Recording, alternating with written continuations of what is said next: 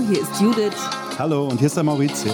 Und zusammen sind wir Juma 2.0. Guten Morgen hier aus dem Podcast-Studio. Hallo, mir schwirrt der Kopf. Und dir?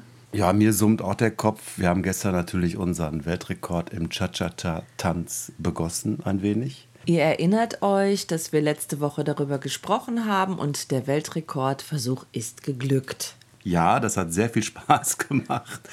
Und äh, das waren irgendwie insgesamt 1000, über 1400 Paare in mehreren Zooms. Und ähm, die Moderatoren haben das ganz gut zusammengehalten. Es gab jemand von einem, von diesem Rekordinstitut, die das dann. Dr. Kuchenbecker. Äh, genau, die das dann ähm, bewerten und gucken, ob alles auch mit rechten Dingen zugeht. Und wir haben nach bestem Wissen und Gewissen getanzt. Die Schritte haben total gut geklappt. Cha-cha-cha und Wiege. Cha-cha-cha. Going loco down in Acapulco. Gestern war ja der 20. März und das ist ein besonderer Tag im Kalender. Es ist der Tag der Tag- und Nachtgleiche. Das Äquinoctium. Das heißt, dass die Sonne genau über dem Äquator steht und dass eben Tag und Nacht genau gleich lang sind. Der März ist ein ganz besonderer Monat. Obwohl jeder Monat ist eigentlich ein ganz besonderer Monat. Aber heute sprechen wir über den März, weil wir sind ja mitten im März. Und da fällt mir ein total süßes Lied ein, was ich als Kind immer gesungen habe. Und kennst du das noch? Im Märzen der Bauer? Ja, aber sicher. Ich habe früher immer verstanden, im Märzen der Bauer, das wäre sowas so wie im Herzen oder in irgendetwas drin. Mhm. Aber es heißt ja im März. Aber das konnte sich jetzt für dich aufklären. Ja, vor ein, zwei Jahren habe ich das aufklären können. Lass uns das singen. Im Märzen der Bauer die Rösslein einspannt, er setzt seine Felder und Wiesen instand. Das ist ein romantisch verklärtes Lied von fleißigen Bauern aus Mähren. Hier darf ich wieder das R rollen, weil ich möchte nochmal betonen, meine Oma, Charlotte Lisette, die hat rückwärts gesprochen für uns. Also nicht wirklich rückwärts, aber sie hat halt das R stark gerollt. Und deswegen mache ich das immer sehr gerne. Und nicht, weil ich irgendjemanden veralbern will, sondern in meiner Familie wird das R gerollt. Mein Vater und meine Oma rollen das R. Ich habe übrigens bei diesem Lied immer ganz gerne eine Strophe ein bisschen veräppelt, nämlich, dass er die Felder und Wiesen in Brand setzt, statt in Stand setzt. Und dann haben wir dann immer gekichert und fanden das lustig in der Schule. Na, ihr wart ja ein paar Schlawiner. Du meinst, dass wir so ganz gerissene Kerlchen waren? Ja, ja, ja so waren wir schon. Und Lass uns noch mal zum März kommen. Der März ist ja ein besonderer Monat, denn es endet der Winter und der Frühling beginnt. Die Menschen gehen in ihre Gärten, fangen an zu säen, wie die Bauern das eben gemacht haben, bepflanzen jetzt ihre Balkone und ein neuer Jahresabschnitt beginnt. Interessant ist auch, dass der Monat nach dem römischen Kriegsgott Mars benannt wurde. Der Grund dafür war, dass die Römer im März immer ihre Feldzüge begonnen haben. Und es war dadurch auch der erste Monat des Jahres für den römischen Kalender. Das deutsch-germanische Wort für den Monat März ist übrigens Lenz. Und da fällt mir wieder ein Lied ein, das werden wir jetzt nicht singen. Das fängt, glaube ich, mit Veronika an und hört auf mit Der Lenz ist da.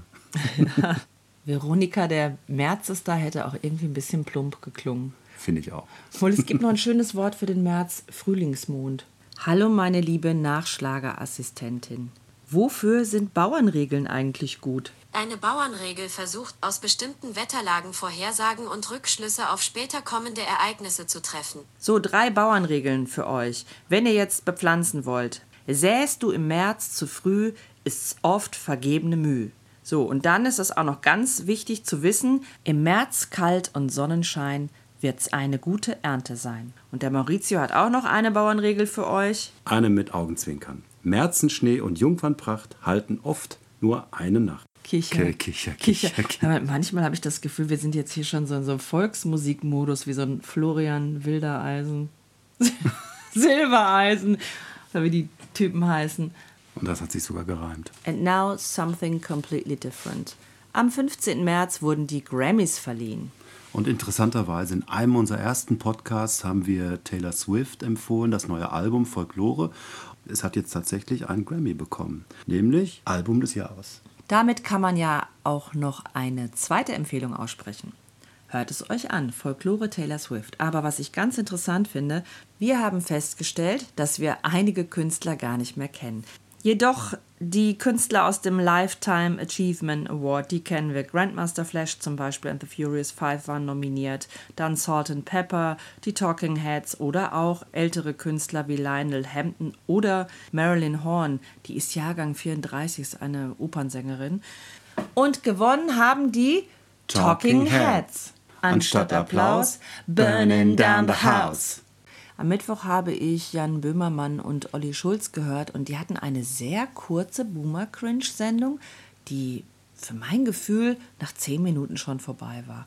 Und da wir heute so ein bisschen in einer Verfassung sind, die auch viel Ruhe benötigt, jetzt gleich, ich sag nur Hashtag Mittagsschlaf, Deswegen werden wir es heute auch sehr kurz halten. Wir haben noch eine Sache, die wir besprechen wollten. Wir hatten gestern ein Gespräch und liebe Grüße von dieser Stelle an Jochen K. Da ging es um die Zeitung, um das Zeitungssterben. Aber ich wollte eigentlich auf das Riebelsche Gesetz kommen, denn das Riebelsche Gesetz, das besagt, dass kein gesellschaftlich etabliertes Instrument des Informations- und Gedankenaustauschs von anderen Institutionen im Laufe der Zeit vollkommen ersetzt oder verdrängt wird. Riepe war ein deutscher Journalist und Chefredakteur Nürnberger Zeitung und der hat 1913, also kurz vor dem Ersten Weltkrieg, in einer Dissertation seine These aufgestellt. Für seine These spricht zum Beispiel, dass der Hörfunk die Tageszeitung nicht verdrängt hat oder das Fernsehen das Kino nicht verdrängt hat. Also beide Medienkanäle haben weiterhin Bestand. Dagegen spricht, dass es keine Telegrafen mehr gibt oder auch keine Boten, die zu Pferd und mit Postkutsche kommen oder Brieftauben. Wir können jetzt nur vermuten, ob Zeitungen sterben oder nicht, das weiß man nicht so genau. Wir möchten aber die Diskussion oder die Gedanken darüber anregen. Lokalredaktionen, die zusammengelegt werden und schließen, große Medienverlege, die sich zusammenschließen zu einem Monopol. Das ist schon auch eine Überlegung wert, oder? Also was bedeutet das für uns heute? Werden die digitalen Medien die analogen oder klassischen Medien verdrängen? Im Sinne der Qualität wäre das hier und da nicht wünschenswert. Übrigens, äh, wir müssen auch das Qualitätslevel mal ein bisschen hochziehen, wieder was unsere Themen anbelangt, unsere, unser Inhalt, unsere Sprache, unser Gesang. Wir haben noch zwei Folgen Zeit. Ich bin guten Mutes. Ich auch. Aber was man auf jeden Fall sagen kann, unser Podcast wird die Medienwelt nicht zum Einsturz bringen. Oh Oft genug haben wir die neun Minuten oder auch die acht oder sieben Minuten aus unseren Staffeln überschritten. Heute werden wir diese Zeit unterschreiten. Aber zum Abschluss damit es rund wird, nochmal ein Gedicht von Kurt Tucholsky oder Peter Panther, Ignaz Vorobel, Theobald Tiger, wie auch immer er sich nannte. Ich glaube, er nannte sich sogar auch mal Kaspar Hauser. Das Gedicht heißt Der Lenz ist da. Das Lenz-Symptom zeigt sich zuerst beim Hunde, dann im Kalender und dann in der Luft. Und endlich hüllt auch Fräulein Adelgunde sich in die frisch gewaschene Frühlingskluft. Ach ja, der Mensch, was will er nur vom Lenze? Ist er denn nicht das ganze Jahr in Brunst? Doch seine Triebe kennen keine Grenze.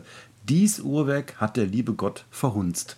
Der Vorgang ist in jedem Jahr derselbe. Man schwelgt, wo man nur züchtig beten soll. Und man zerdrückt dem Heiligtum das gelbe, geblümte Kleid. Ja, hat das Gott denn so gewollt? Die ganze Fauna treibt es immer wieder. Da ist ein Spitz und eine Pudelmaid. Die feine Dame senkt die Augenlider. Der Arbeitsmann hingegen scheint voll Neid. Durch rau Gebrüll lässt sich das Paar nicht stören. Ein Fußtritt trifft den armen Romeo. Mich deucht, hier sollten zwei sich nicht gehören. Und das geht alle, alle Jahre so. Komm, Mutter, reich mir die Mandoline, stell mir den Kaffee auf den Küchentritt. Schon dröhnt mein Bass. Sabine, Biene, was will man tun? Man, man macht, macht es schließlich mit. mit. Liebe Leute, das war's für heute. Heute ist nicht alle Tage. Ich komme wieder, keine Frage. Bleibt, Bleibt gesund, gesund, und munter. munter. Ciao, macht's Tschüss. gut. Tschüss.